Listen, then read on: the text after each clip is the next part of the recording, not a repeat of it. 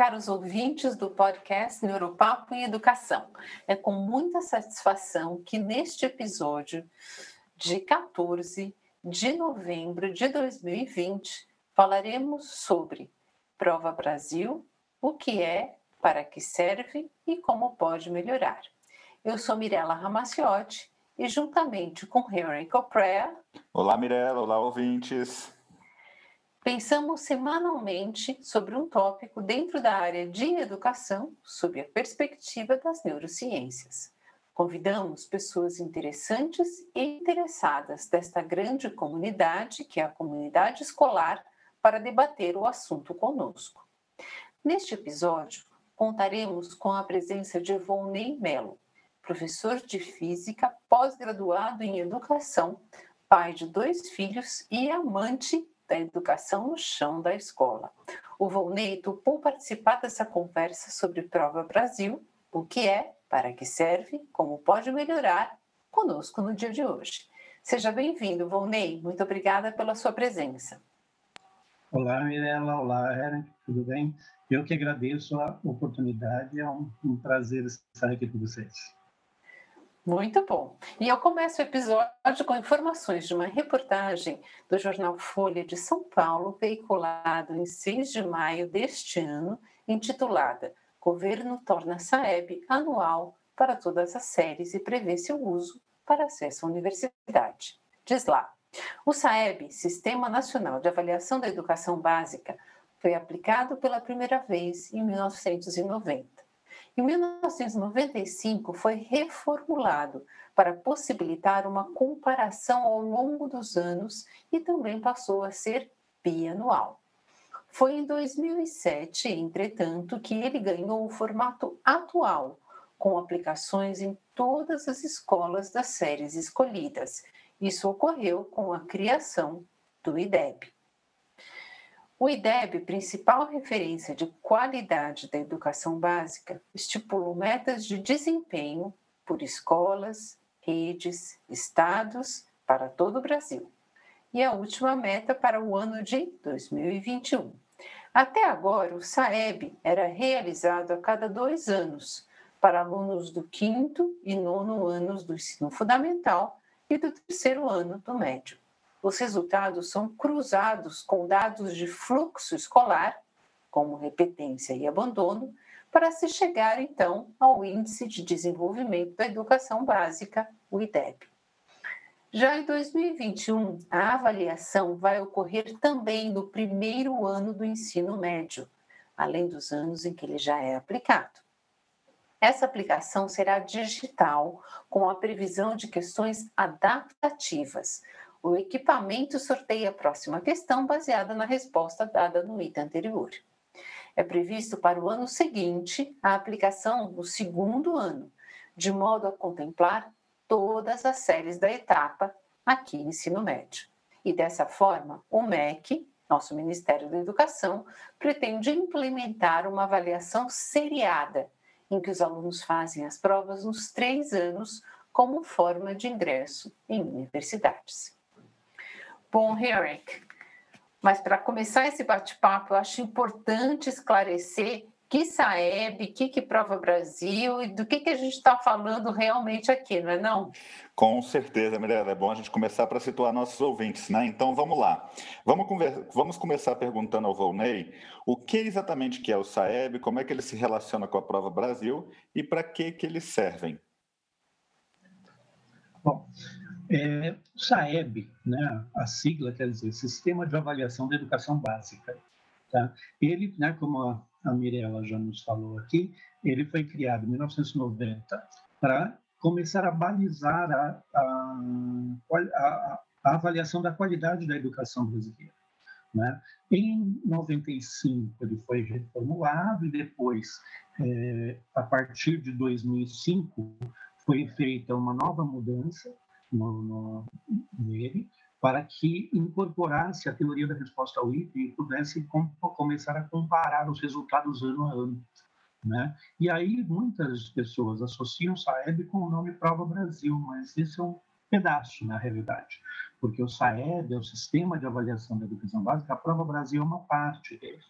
Né? A Prova Brasil ela é realizada, é, ela era realizada para os alunos, né, como a Mirella disse, de quinto ano, nono ano e terceiro ano do ensino médio das escolas públicas. Né? E fazendo parte também do SAEB como um todo, tem uma outra a, a avaliação que era feita também por amostragem em escolas privadas mas a prova Brasil é aplicada especificamente para as escolas públicas. A partir de agora, com essa mudança, a gente passa a não mais chamar de Prova Brasil, a gente passa a chamar apenas de SAEB, e ela passa a incorporar as outras avaliações também que o INEP faz. Né? O INEP, Instituto de, de, de Estudos e Pesquisas Anísio Teixeira, vinculado ao MEC, que é o responsável pela organização dessas provas. Então, até então, tínhamos também a ANA, que era uma prova aplicada a terceiro, terceiro ano do ensino fundamental, e depois ela, o SAEB passa a incorporar, trazendo uma avaliação para o segundo ano, né? É, e, a, e a ideia do MEC é incorporar também no SAEB do ensino médio, passando a ter a prova de maneira é, anual, então, como se fosse um, o termo utilizado pelo presidente do INEP, o Alexandre, é que passará a ser um Enem seriado. Então, esse que a Mirella disse que será já aplicado no ano que vem, para o primeiro ano do ensino médio. E depois, em 2022, para o segundo ano, 2023 para o terceiro ano. Bom, só lembrar que isso não significa que o Enem tradicional vá acabar. Ele continuará existindo, mas também teremos essa aplicação anual para os alunos. Esse Enem seriado ele será feito de forma digital, né? e a meta do INEP é fazer com essas provas adaptativas. Muito bom. Volney, eu acho que é, é, foi muito importante a gente ter colocado aqui, logo no início dessa conversa, algo que, dentre o toda a comunidade fica esse, é, esse grande, essa grande zona de confusão. Porque quando se fala em Prova Brasil, pensa-se que é uma coisa só, que se aplica para todo mundo, e não se sabe muito bem como é que é, se entra público, se entra privado, como é que, o que, que entra, o que, que não entra, que séries que são é, aferidas e que entram nessa nessa métrica de avaliação para poder tirar a temperatura de como está. Claro que a gente sabe aqui que ainda é uma temperatura é, bem pouco precisa, porque nós estamos falando é, basicamente de é, considerações dentro da área da matemática e da língua portuguesa, mas que, no entanto, são muito importantes para essa aferição inicial e para a gente começar a conversar.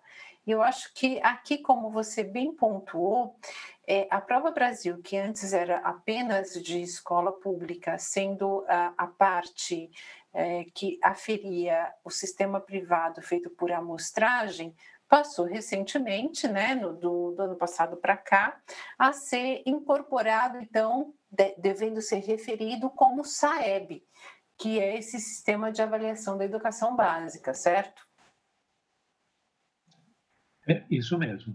O, até então, ela era feita apenas para as escolas públicas, né? E elas, é, as a proficiência aferida nas, e apenas também com língua portuguesa, com foco em leitura e matemática, com foco em resolução de problemas. E aí a proficiência nestas duas disciplinas, juntando com taxas de reprovação, é que, faz, que fazem a, a, o cálculo do IDEB. Né? E, então, esse, por isso é o foco nas, nas escolas públicas. A partir de agora, ele passa a ser censitário, ou seja, todos os alunos farão, todos os estudantes de todas as escolas, sejam elas públicas ou privadas. E isso é um passo extremamente importante, eu acho que necessário, para que a gente comece a pensar sobre esses dados enquanto país, não é, Vunei? E para que a gente possa entender que essa aferição, de novo, por mais ainda inicial que seja, por apenas aferir dados dentro da área de matemática e de língua portuguesa é um passo inicial para que a gente saiba globalmente como o nosso país está se saindo em educação. Não é? Isso, concordo plenamente. E só uma coisa, nesse no novo SAEB, serão incorporadas as demais áreas do conhecimento. Também. Exato, isso, isso é ciências é que é a sua, a, eu é. sei que é o seu foco de interesse está chegando aí de novo, já vem ensaiando, não é? Vonei há algum tempo. Mas já, a gente já... sabe que, uh, infelizmente, uh, a forma de, de cômputo ainda está focada em matemática e língua portuguesa. Mas a gente sabe que essa é uma área importantíssima, até porque está muito relacionada com a área de STEM, ou até uhum. falam STEAM, né? mas a área de ciências como um todo é, é necessária para que a gente possa conversar de forma universal sobre a aprendizagem ao longo dos anos e das séries, né? E é, e é interessante que vai dar um ponto de partida para todo mundo, né, Mirella, também. Vai ajudar Isso, a gente a ter um dado, realmente. uma coleta de dados essencial para a gente conseguir determinar as políticas que precisam ser adotadas, planejamento de melhorias, enfim, né? Sem esses dados é difícil, né? Exatamente. Tem, tem toda a razão. E, e, só uma coisa também importante de lembrar: é, por que, que já não foi feita essa mudança toda em 2019? Teve a aplicação, né? alguma já vai ocorrer a partir de 2021. Né? Por que, que não foi feito já tudo de uma vez? Não foi feito porque quando foi instituído o IDEB, quando, quando foi reformatado o SAEB para incorporar o, o IDEB criar o IDEB, né, lá em 2005, para a primeira aplicação em 2007, foram estabelecidas metas. E essas metas, elas vencem em 2021. Né? Então, a, as metas foram construídas de forma que todas as escolas públicas brasileiras de quinto ano atingissem, no, no IDEB de 2021, uma média 5, uma média 6, que é a média da, dos países da OCDE. Então, nós estamos agora indo para, no ano de 2021, para a última aplicação hum, seguindo essa meta, né? E então por isso que não podia mudar antes também, porque senão você também é, rompia a série histórica né? porque a gente cria uma série histórica para poder ter as bases todas de comparação. Então, a partir de agora, a gente começa uma nova série histórica. Né, com esse com esse processo. Tanto que na aplicação de 2021 já teremos aplicação por exemplo, para primeiro ano do ensino médio, por exemplo, é, já tivemos aplicação amostral em 2019 de ciências humanas e ciências da natureza também, mas esses não entram no cálculo do IDEB. Os que entrarão no cálculo do IDEB serão depois, a partir de 2022, né, para não quebrar essa série histórica que se tem. É, só lembrando também, como a Mirella disse que esse já vem sendo, sendo ensaiado há bastante tempo, eu participei de uma, de uma, de uma reunião técnica no INEP em 2012, quando a gente já fez a construção, a elaboração de um construto para avaliação de ciências da natureza naquele momento. E já houve uma aplicação é, piloto em 2013, mas essa aplicação, os dados sequer foram depois divulgados, eles ficaram para estudos internos do INEP.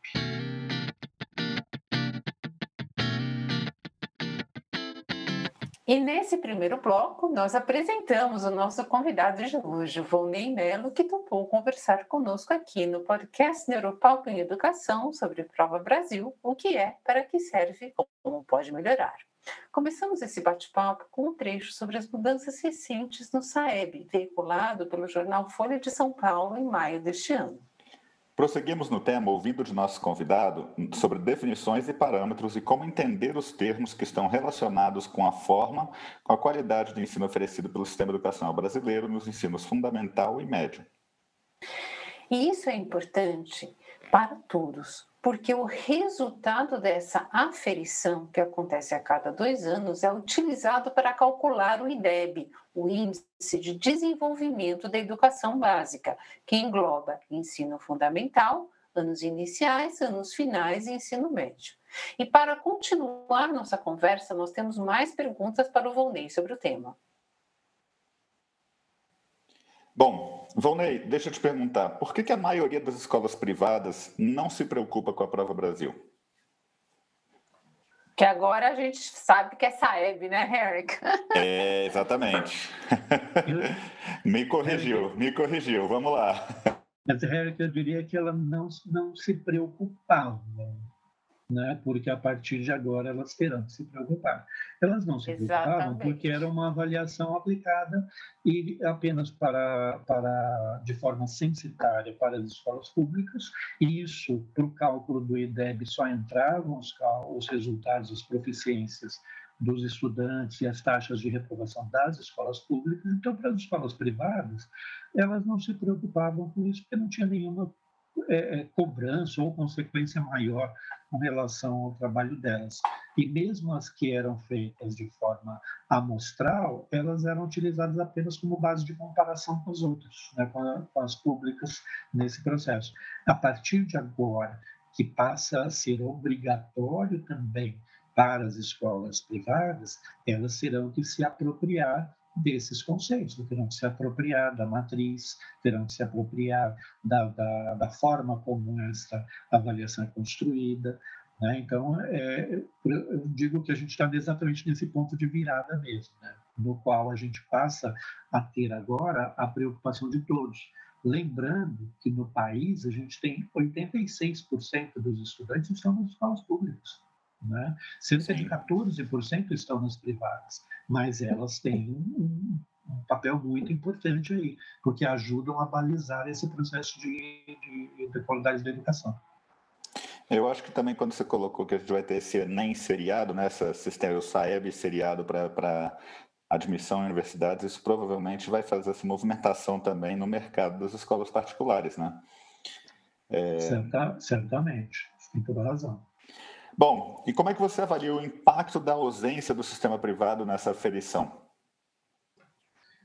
Então, eu, eu acho que, que foi uma que fez falta.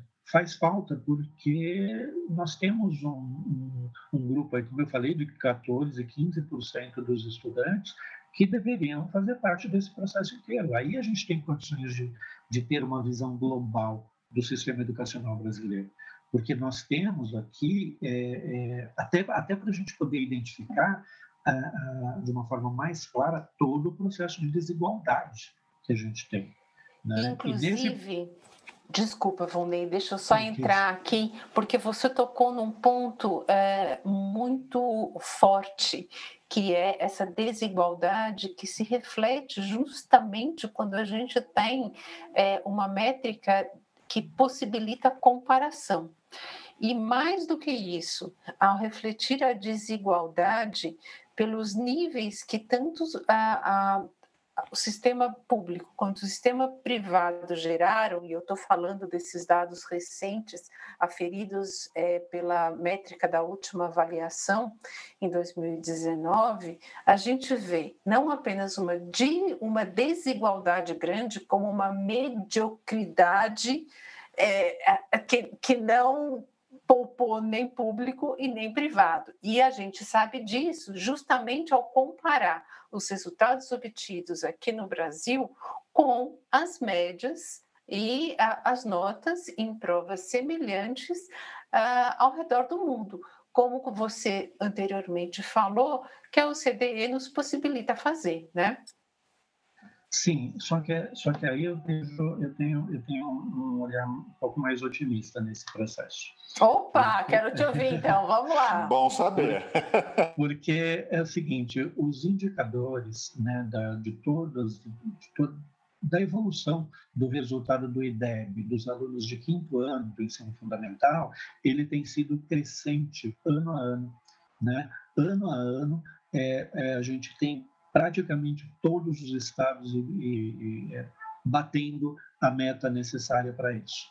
Então, a gente está com um processo de evolução que isso ainda está chegando, ainda não chegou do PISA, vamos dizer assim, por quê? Porque o PISA está aferindo aqueles alunos que têm 15 anos de idade. Então, está tá, tá chegando nesse processo. E a gente tem uma evolução ano a ano do, do, do, do resultado do IDEB, né? Então, essa é uma, por isso que eu digo assim, que eu tenho um pensamento otimista com relação a isso, com relação ao trabalho que está sendo feito nos anos iniciais. Né? Só que a gente tem que evoluir ainda muito nos anos finais e no ensino médio nesse, nesse processo. Certo.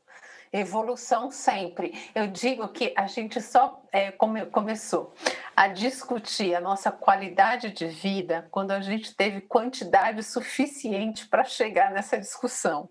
E eu vejo aqui um paralelo muito interessante, porque, na verdade, ao pontuar isso, que eu concordo, realmente os dados mostram e dados a gente analisa, né? né? A gente não não discute. É como temperatura. Você não vai lá no termômetro e fala, não, tá marcando 37,5, mas eu acho que é 36, não é, Henry? Você não fala um negócio desse. Você fala, bom, Exatamente. eu vou ver se eu preciso tomar uma providência a partir de agora ou não.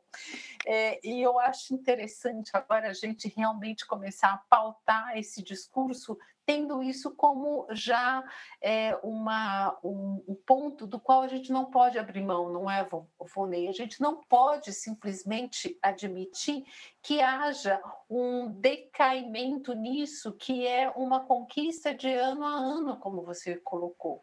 Assim, é muito importante que a gente zele pelo, por aquilo que já foi conquistado e que agora, cada vez mais, a gente possa é, olhar cuidar, agir e fiscalizar onde precisa efetivamente melhorar, né?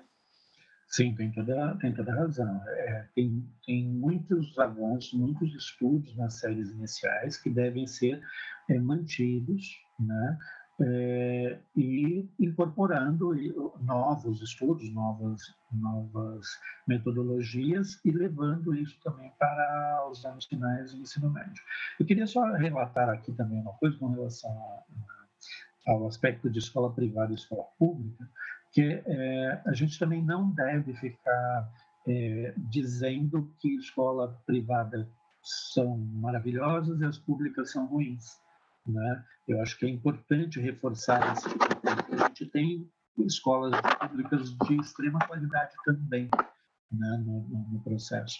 Eu faço parte de um grupo de pesquisa em avaliação na Universidade de São Paulo e nós fizemos um estudo com o Enem de 2016, no qual nós é, estratificamos todo o resultado de escolas privadas e todo o resultado de escolas públicas. E nós identificamos que cerca de 56% das escolas privadas tinham um desempenho inferior à média das escolas públicas naquele Enem de 2016. Então, você vai falar que esses 56% de escolas é, privadas que tinham esse desempenho, elas, elas, na realidade estavam com desempenho abaixo da média das escolas públicas. Esse, esse dado é bem interessante, né, Vanei? Porque a gente tem criou-se um imaginário na, na, na sociedade brasileira de que a, qualquer escola particular é melhor do que qualquer escola pública, né? E com certeza, a gente coletando esses dados, a gente sabe que existem escolas que foram feitas aí para elite, são escolas que, né, que têm outros fatores, inclusive, que afetam o resultado acadêmico também dos alunos. Mas uh, ter os dados em mãos pode ajudar para mostrar que há um, um, grande um grande gap aí, né, que precisa ser alcançado entre o público e o privado, mas também vai servir para muita gente realmente entender que não é tudo ruim, né? Vai ter muita gente entendendo que, opa, peraí, o sistema não está tão. A gente precisa precisa realmente avaliar o sistema como um todo e ter esses dados vai ajudar bastante as pessoas a fazerem isso, né? Perfeito. Eu, eu defendo sempre que a gente tem que ter uma é, gestão por evidências. Né? Eu não posso é, pautar o meu processo de gestão educacional em achismos, em crenças que eu tenho. Eu tenho que buscar evidências para poder pautar as minhas ações. Né? Você tocou num ponto importante de outros pontos que, que interferem no desempenho disso, e tem uma tese de doutorado do Rodrigo Travitsky, na Universidade de São Paulo, ela, essa tese é de 2015, que, na qual ele faz um estudo é, das, da influência dos fatores socioeconômicos no desempenho dos estudantes no Enem. E ele chega a conclusões assim que muito significativas.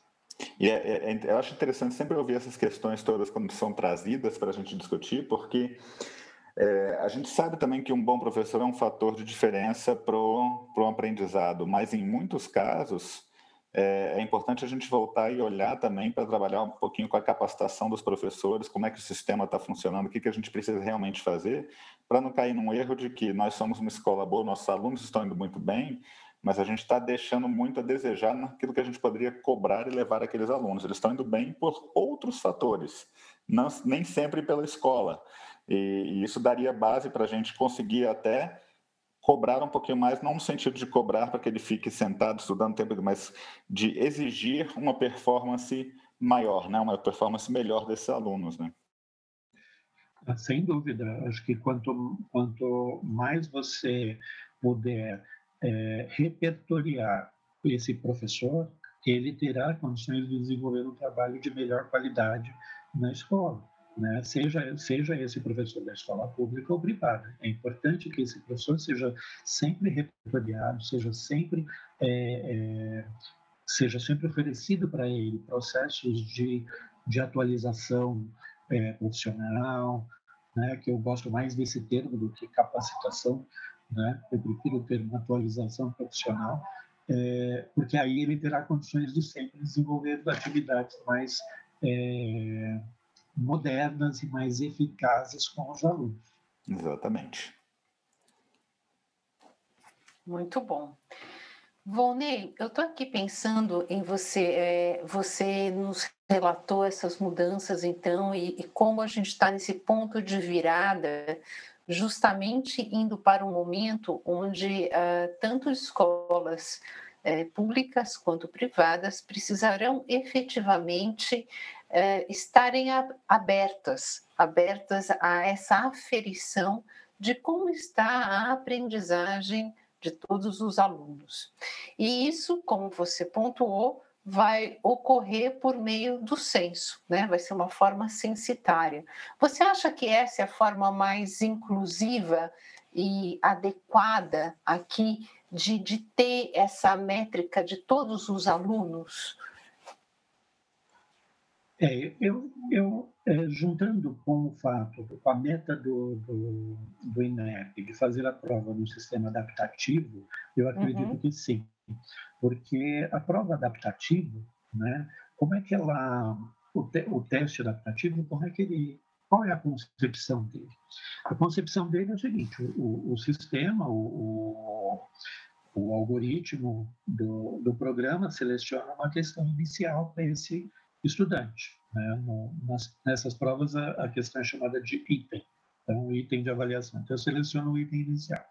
A partir da resposta que esse estudante dá, seja ela correta ou errada, o algoritmo vai direcionar a próxima questão. Né? Se, for, se, o, se o estudante estiver acertado, ele vai direcionar uma outra questão com grau de dificuldade mais difícil. Se ele estiver errado, ele vai é, aplicar uma outra né, com um grau de dificuldade semelhante, até para. Sempre aplica uma outra com um grau de dificuldade semelhante, até para tentar mapear se ele não acertou no chute. Né? E a partir do momento que, você, que o algoritmo tem uma, vamos dizer assim, uma, uma certeza um pouco maior de que acertou ou errou porque não sabe mesmo ou porque sabe, ele direciona a próxima questão. Por que eu estou falando disso? Porque no sistema adaptativo a gente consegue ir é, é, varrendo de uma, uma precisão maior todas a, as competências deste estudante. Né? Ela não é, ela, você tem um universo todo de que o estudo, o banco de questões do, do Banco Nacional de Itens à disposição, no qual ele vai fazer essa, essa varredura para o item que será elaborado. Com isso, eu acredito que você vai fornecendo condições é, mais próximas de, de chegar mesmo na proximidade, é, uma precisão maior nessa proficiência dos estudantes. Né? E é claro que o INEP vai ter que cuidar aí do acesso a, a, a essas tecnologias digitais para as escolas, né? para essa aplicação. Exatamente. Outro ponto que todos precisaremos é, trabalhar e garantir que aconteça, né? principalmente em virtude do que a gente testemunhou e viveu esse ano.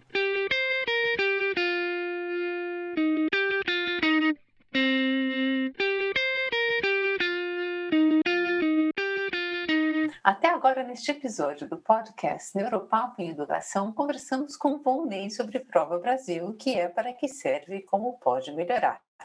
Começamos esse bate-papo falando sobre definições e parâmetros. Continuamos a conversa perguntando ao Volney sobre a abrangência e inclusão, ou melhor, a adesão a essa forma de aferição da qualidade do sistema educacional brasileiro. E chegou a hora de ouvir do Volney uma analogia, uma história, que nos permite entender melhor o sistema e o alcance do SAEB para que órgãos mundiais, como a OCDE, possam entender o que acontece aqui na educação brasileira. Volney, vamos começar com uma analogia. Que analogia que pode ser usada para entender o papel do SAEB como métrica de desempenho da educação no Brasil?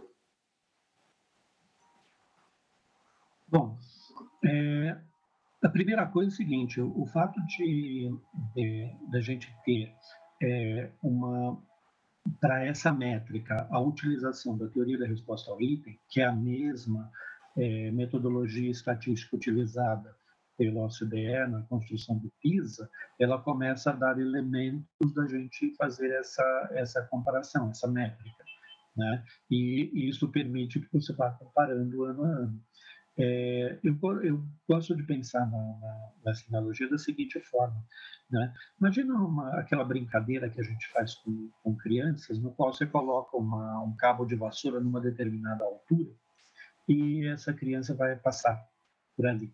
Só que na brincadeira que a gente faz, a gente vai diminuindo a altura, né, para que vai, vá dificultando. No caso da prova, é ao contrário, a gente vai subindo. É como se fosse um salto em altura para essa criança. Então, você coloca num determinado ponto que é aquele nível que você espera que todos é, atinjam. Então, que seria vai, um, um, um, nível de proficiência que você espera adequado para o quinto ano, por exemplo, do ensino fundamental. Esses alunos vão saltar esse essa vara, esse cabo de, de, de vassoura né? que está aí na, na horizontal. Né? A partir do momento em que eu consiga que todos saltem, atinjam aquilo, eu posso subir esse, essa régua. Né? Então, se eu consigo subir essa régua, significa que todo o meu processo educacional atingiu aquele nível que eu considerava adequado naquele momento. Eu posso ir por um nível superior, um ponto acima, né? vamos dizer assim, para aquele salto também. E Lembrando que para um aluno de quinto ano, a altura dessa, dessa régua é uma, para o aluno do nono é outra, para o do terceiro ano do ensino médio é outra, porque são as expectativas que a gente tem de aprendizagem de cada um. E, e interessante, né? Você foi colocando, eu estou pensando aqui em como é que a gente consegue entender e aproveitar melhor esses dados que vão ser gerados pelo SAEB, principalmente quando ele passar a ser é, feito ano após ano. E é uma, é uma questão muito fácil da gente conseguir observar o crescimento dos alunos individualmente também, né? Além de toda essa métrica para a educação como um todo brasileiro, mas a gente conseguir avaliar qual foi o crescimento que os alunos estão tendo ano após ano, né? Como isso é, isso é interessante. Me veio uma, uma lembrança aqui no, no, na escola onde eu trabalho, a gente faz uso do MAP test, né? E, e para os alunos na parte de língua inglesa e como a gente consegue entender e enxergar claramente esse crescimento ano após ano dos alunos aí também, que é uma prova também adaptativa, assim. Então, isso me veio muito à cabeça. Você foi falando e foi me vendo essa, essa imagem. Sim, e, e, e outra coisa que me veio aqui à, à, à cabeça nesse, nesse momento, né, pegando a partir desse, desse exemplo que você trouxe do METES também, é lembrar que esta avaliação, né, ela não deve ser encarada como sendo é, descolada da avaliação que o professor faz no interior da sala de aula. Sim. É importante que o professor se aproprie também desses resultados para que ele possa saber em que ponto aqueles alunos estão é, é, mais defasados, em que pontos aqueles alunos estão, estão mais potentes, para que ele possa reforçar os mais potentes, né, assim, no sentido de, de proporcionar desafios, e ajudar, auxiliar naqueles que têm uma defasagem maior nesse desempenho. Então, eu entendo que a avaliação externa, no caso do SAEB, ela tem que ser complementar à avaliação interna, que é aquela desenvolvida pelo professor no interior das suas aulas. Né? Só que isso só vai acontecer quando o professor também se apropriar dessas é, metodologias do SAEB e dos resultados do SAEB. Muito bom, muito bem colocado. E a sua analogia acho que foi muito feliz, né, Harry? Que a gente que aqui sempre propicia esse exercício para os nossos convidados, a gente fica é, sempre muito feliz quando há é, essa, é, essa formação, essa visualização, conforme o nosso convidado né, pode ir ilustrando essa relação de, de similaridade e que você colocou, acho que de forma muito, de novo, feliz, né, ao comparar com essa é, essa, esse cabo de vassoura, que ao invés de Foi descer muito, naquela muito claro. dancinha, vai subindo. Ficou muito é. claro realmente para os nossos ouvintes, foi bem bacana. E, e, eu achei interessante agora no final essa questão importante dos professores enxergarem a avaliação é, não apenas como de é, que é a avaliação de, para e como, né? Quando a gente fala Exato. sobre avaliação. Então, é, é uma avaliação para o ensino, né? para a aprendizagem. Ela, ela tem que informar aquelas mudanças que a gente vai ter que colocar na, na nossa prática de sala de aula. Não pode ser feito pegar uma nota e pronto, a partir daí a gente segue adiante. Importantíssimo, Volney, ter, ter voltado nesse ponto mesmo. Nós temos que, nós, eu, eu, entendo que, desculpe cortá-lo, né, mas é que eu entendo que a gente tem que, que quebrar aquela ideia de avaliação no sentido punitivo. Né? Nós, temos que pensar, nós temos que pensar na avaliação como sendo é, é, uma, uma, uma bússola que vai nos ajudar a orientar para os próximos passos. E quando você fala de evidências, né, que a avaliação precisa ser uma coleta de evidências, nem sempre a melhor forma de coletar evidência é uma prova escrita. É, Não, sair um pouquinho disso, é. né? A gente conseguir sair e enxergar uma evidência de aprendizagem. A partir daquela evidência de aprendizagem, eu consigo dar o feedback para o meu aluno e seguir adiante e fazendo com que esse aluno tenha o sucesso que a gente espera que ele tenha, né? Até porque, se, se a única forma da gente coletar as informações fosse por meio de prova escrita, como é que seria feita uma avaliação na educação infantil? Não é? né? E na educação infantil, tanto que nós, professores de ensino médio, fundamental 2, anos finais, né, é, nós temos muito a aprender com professores da educação infantil, com professores dos anos iniciais, com relação a essas outras observações que Exatamente. devem ser feitas. E lembrando, é, prova não é punição. E eu acho que toda vez que a gente lembrar esse ano da importância do termômetro, que agora passará a ser nosso amigo sempre, né? em, qualquer, em qualquer lugar lá vai estar o termômetro. E lembrando sempre que se ele não apitar ou não der algo que eh, todo mundo precisa prestar atenção, é uma forma indolor mas bastante é, informativa nesse primeiro passo dos nossos próximos passos adiante, né? É, Mirela, você, desculpe te cortar, mas eu quero tocar nesse Sim, ponto do termômetro que você falou. Vamos tá? lá. Por, e aí a minha formação de física que me impele a fazer esse comentário, né? que é o seguinte, é, eu tenho visto muita gente, em muitos lugares que eu vou, eles vêm com aquele medidor, né, aquele o, o termômetro eletrônico, que é um, nome técnico dele é um pirômetro, né? é, e vem para colocando, apontando na direção do braço da gente. E eles estão apontando na direção do, do braço da gente porque as pessoas ficam com medo daquele, daquele termômetro apontando na direção da testa da pessoa. Porque, inclusive, já é. surgiu é... por aí fake news com relação a ele emitir alguma radiação que faria mal à pessoa. Eu quero só aproveitar aqui para esclarecer que, ao contrário, esse termômetro não emite radiação nenhuma, ele capta a radiação. Ele capta a radiação que o nosso corpo está emitindo e aí ele faz a medição. Então, não, não tem problema algum essa, ser apontado na direção da testa ou do pescoço da pessoa para fazer essa medição. Muito pelo contrário, é mais preciso do que na direção do pulso. Dá uma diferença, às vezes, essa diferença às vezes chega à ordem de um grau. Olha só, e que, e que serviço de, de informação é, pública importante, Volney, porque realmente já vieram até me perguntar se interfere na onda cerebral. Eu falei, olha, se interferir, a gente vai estar a nossa ciência, né? Nossa ciência de WhatsApp está ganhando espaço, hein? Exatamente. E, e, o principal é o seguinte, ele capta a radiação, ele não emite radiação. Esse é o ponto fundamental.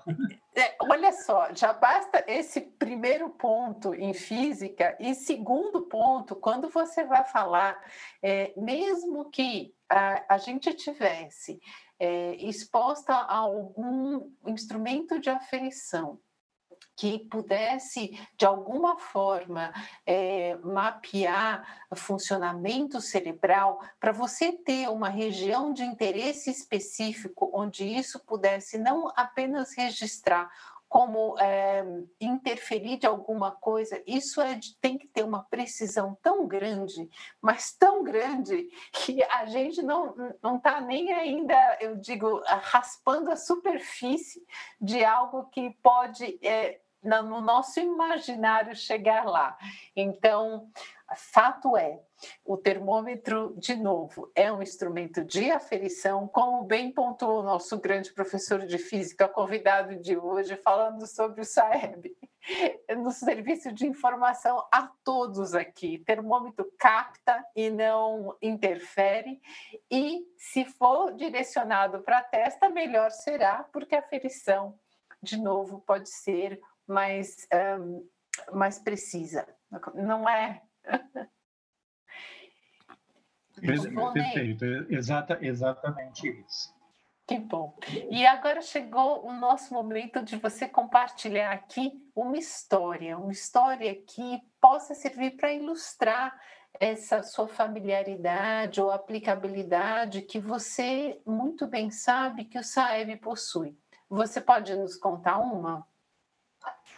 Olha, é, nós, como eu falei, eu faço parte de um grupo de pesquisa lá na Universidade de São Paulo e nós desenvolvemos uma, é, uma formação para professores da, da rede municipal de São Paulo sobre a utilização dos resultados de uma, da, da, de uma prova aplicada aqui, que é similar à prova Brasil, né? similar a, ao SAEB. E é, e é importante notar assim, a, a, a, ânsia de aprender e a importância dos, do, do conhecer o, os conceitos, conhecer a metodologia, a estrutura dessas provas na aplicação. Tinham professores que achavam que é, a aplicação dessa, dessa prova de uma maneira amostral ela é, poderia enviesar os resultados. Né? Professores dizendo que tem é, diretores pedindo para aqueles alunos de menor proficiência não irem fazer a prova, para deixar só os que têm bom desempenho fazerem a prova. Esse é, é um engodo também, porque você teria que fazer isso com o seu rol inteiro de, de, de alunos. Né? Porque estatisticamente essas coisas vão se dissipando, elas vão, vão se distribuindo estatisticamente, então acaba não tendo essa é, interferência tão grande dessa maneira. Acho que esse talvez esse seja um exemplo aí de uma, sim, de uma sim. história com relação à, à, utilização desses resultados. Sim, eu fiquei aguardando só para saber se tinha mais uma coisinha para vir ou não. Mas vamos lá, nós estamos chegando ao final desse episódio sobre Prova Brasil, ou agora o SAEB, né? E o que é, para que serve como pode melhorar. Então, gostaríamos de ouvir um pouco mais do Volney, do nosso convidado, sobre algumas sugestões ou implicações para aqueles que nos ouvem sobre o que, que todos podem conhecer sobre o SAEB. Tem alguma coisinha para falar com o nosso convidado, Volney? Mais alguma coisinha? Sim, eu acho que é, é, é uma, uma indicação, uma visita obrigatória de todo mundo que está ligado à educação ao site do INEP.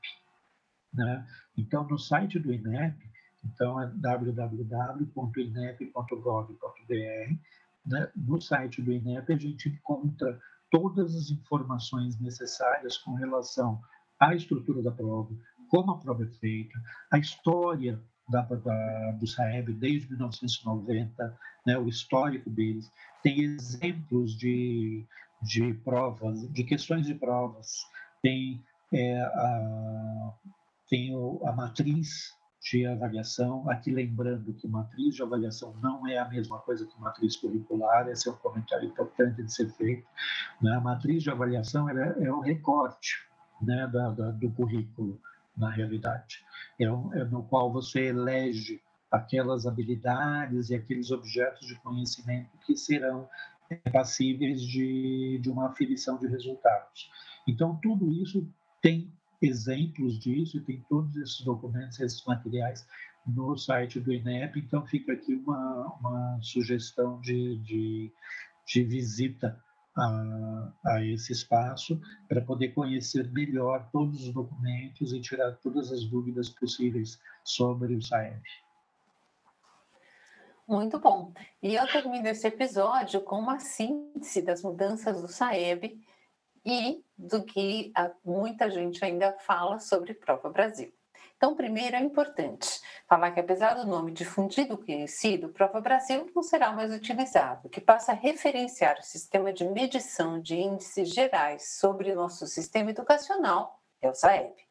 E apesar de ter limitações por considerar apenas ainda a matemática e língua portuguesa, é a forma mais difundida, operacionalizada e abrangente de aferição de resultados para compor o Índice de Desenvolvimento da Educação Básica, o IDEB, que além de medir a qualidade do aprendizado a nível nacional, estabelece metas para a melhoria do ensino. O IDEB é composto pela taxa de rendimento escolar, aprovação, e as médias de desempenho nos exames aplicados, sendo que os índices de aprovação são obtidos a partir do censo, como bem pontuou o Volney, realizado anualmente. Vale aqui ressaltar, como faz a publicação do Todos pela Educação sobre o tema, aqui referenciado neste episódio, que o DEB é um dado concreto que orienta a definição, por prefeitos, governadores e Ministério da Educação de políticas públicas para o ensino fundamental e médio e com a qual a sociedade pode se mobilizar em busca de melhorias. O objetivo de obter seis pontos no IDEB na primeira etapa do ensino fundamental até a análise em 2022, o ano de bicentenário da independência do Brasil, ainda está distante. A média de seis pontos equivale à média dos estudantes dos países da Organização para a Cooperação e Desenvolvimento Econômico e, por isso, é um referencial. Então, se os números ao longo dos anos mostram um avanço, ainda que tímido, em todas as séries, a desigualdade, como bem pontuou o Volney, é flagrante e a mediocridade é gritante. Nós precisamos prestar atenção em como melhorar a qualidade do nosso ensino. E como aquilo que não é medido não pode ser comparado e nem registrado, conhecer o SAEB e acompanhar o IDEB é uma forma de saber o quanto precisamos agir e exigir para a melhoria da educação no nosso país. E chegamos ao final deste episódio do Neuropapo em Educação sobre o tema Prova Brasil: o que é, para que serve, como pode melhorar. Caso queira acessar nosso podcast, estamos disponíveis nos seguintes canais: no Spotify, no Apple Podcasts, no Google Podcasts.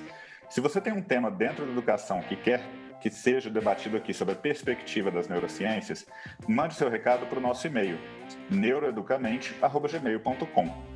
Para aqueles que querem mais, nossos episódios são produzidos semanalmente, então todo sábado tem episódio fresquinho saindo. Sintonize nossos canais e deixe sua sugestão ou feedback através do nosso e-mail neuroeducamente@gmail.com. E conte conosco para um bate-bola revigorante sobre assuntos importantes dentro da educação. O nosso muito obrigado hoje vai para o nosso convidado Volney, que esteve aqui conosco trocando ideias, aprofundando conceitos, sedimentando o nosso conhecimento sobre esse assunto tão importante que é a Prova Brasil, ou agora o SAEB, o que, que é, para que, que serve e como pode melhorar. Volney, muito obrigado pela sua presença. Eu que, eu que agradeço muito a oportunidade, agradeço o convite de poder, é, para poder participar aqui e estarei sempre à disposição. Um grande abraço a todos. Muito obrigado. Mirela, nossos ouvintes também, muito obrigado a todos. Mirela, obrigado pela parceria. Eu que te agradeço, Henrique, sempre. E agradeço hoje ao Volney. Muito obrigada, Volney. Foi um grande prazer tê-la aqui conosco hoje. E aos nossos ouvintes, obrigada pela sua audiência. Um beijo grande e até a próxima.